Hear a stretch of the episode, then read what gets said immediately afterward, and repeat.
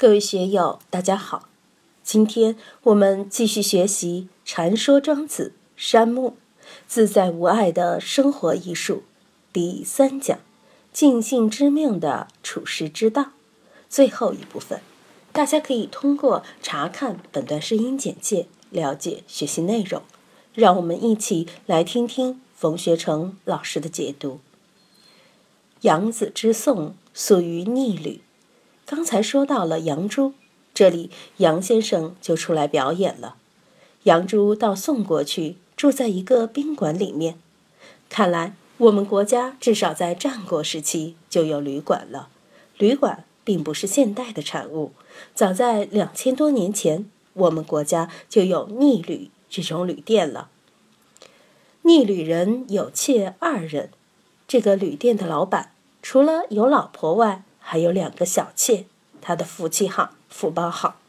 其一人美，其一人恶，恶者贵而美者贱。他有两个小老婆，一个长得很漂亮，一个却长得很丑，这就和我们的常情唱反调了。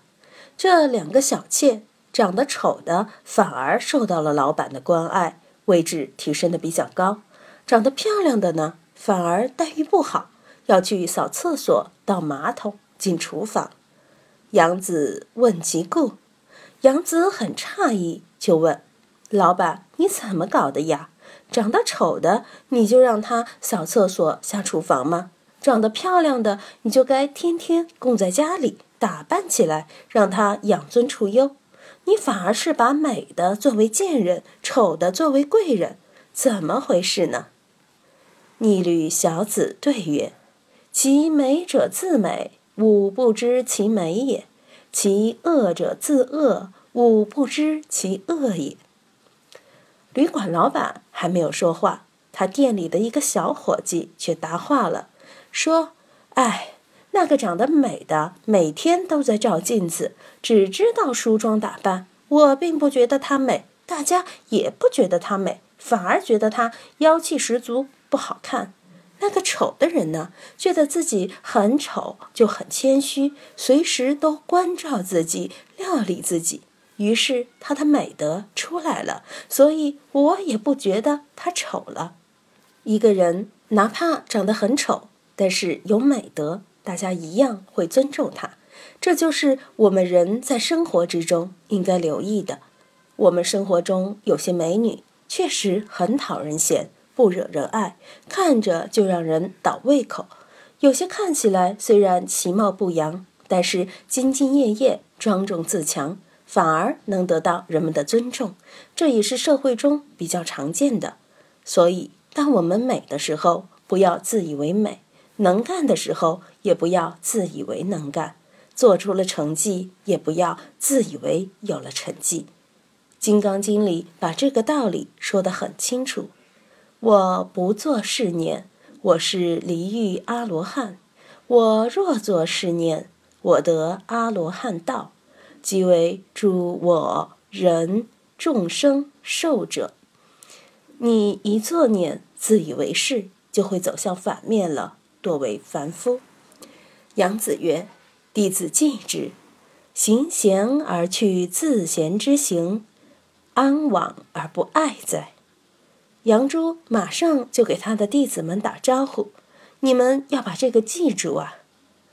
行贤就是各个方面都很贤良、很优秀，但是一定不要以为自己就很优秀了。这种自我感觉一定要放下。这样一来，无论走到哪里，你都会受到别人的尊重。最怕的就是骄慢。佛教里面讲贪嗔痴慢。”人要有了慢心就很麻烦，有时候慢心现前比贪欲更加可恶。贪是人之常情，慢心却是真正要伤人的。有些人总说不知不觉就得罪人了，从哪里得罪的呢？往往都不是利害上的原因，而是超越利害上的一种慢心。这种心理往往会使自己倒大霉。萨达姆轻视老美。看不起布什政府，布什就去收拾了他。如果他谦逊一点，尾巴不要翘那么高，说不定不时就不会去收拾他。我们在社会生活中常常看到那些尾巴翘得高、脖子硬气的人，都不会有好下场，都不会长久。小心驶得万年船，谦虚才能无往不利。所以，行贤而去自贤之行，应该作为我们修养的基本因素，把它固守下来，我们的日子才会越过越好。这篇山木讲完了。讲了些什么呢？我也不知道。讲的时候看看前人的注释，心里琢磨一下，顺着章句就这么讲了。讲过了就放下，放不下也不行。我也不年轻了，记忆力远不如从前，哪记得住这么多？庄子行文如天马行空，每一篇文章都有若干个寓言故事，属于散点布局。看不出整篇有什么主题思想，但细看之后多多品味，三十三篇中也就谈一个“道”字。这个“道”，庄子又如春雨一般，把它降到山里、原野里、城市里、人心里，说古道今，都无非在说这个“道”字。平时我们看古人的经典，多粗心大意，不求甚解。如今能在嘴上说几句，就显得很风雅、很有文化了。特别是近几年，国学逐渐热起来了，但又有几位是真正潜心于此、潜心于道呢？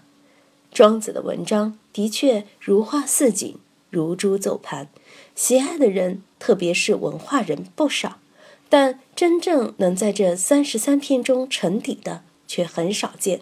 大多是浮光掠影、走马观花的做番观赏罢了，所以我在这里多说几句，希望大家留意，一定要如学禅参公案那样来面对庄子奇书奇文，有个几年扎实的功夫，你自然能领悟到其中的玄机。禅说庄子山木到这里就结束了，欢迎大家在评论中分享。所思所得，我是万万，我在成都龙江书院为您读书。